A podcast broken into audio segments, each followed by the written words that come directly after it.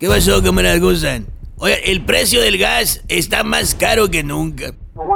Yo creo que vamos a tener que agarrarle el gusto a la carne de res cruda. Espera un segundo. La carne también está más cara que nunca. No, yo creo que también vamos a tener que agarrarle el gusto a no comer carne. A ver, a ver, aprovechando. Una comida que no necesite de gas.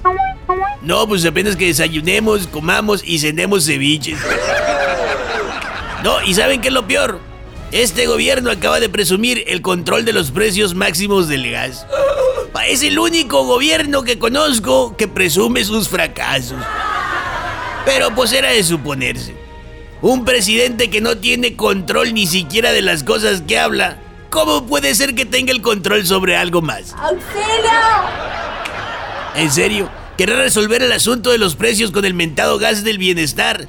Es como presumir que está curando una neumonía con solamente tecitos de canela.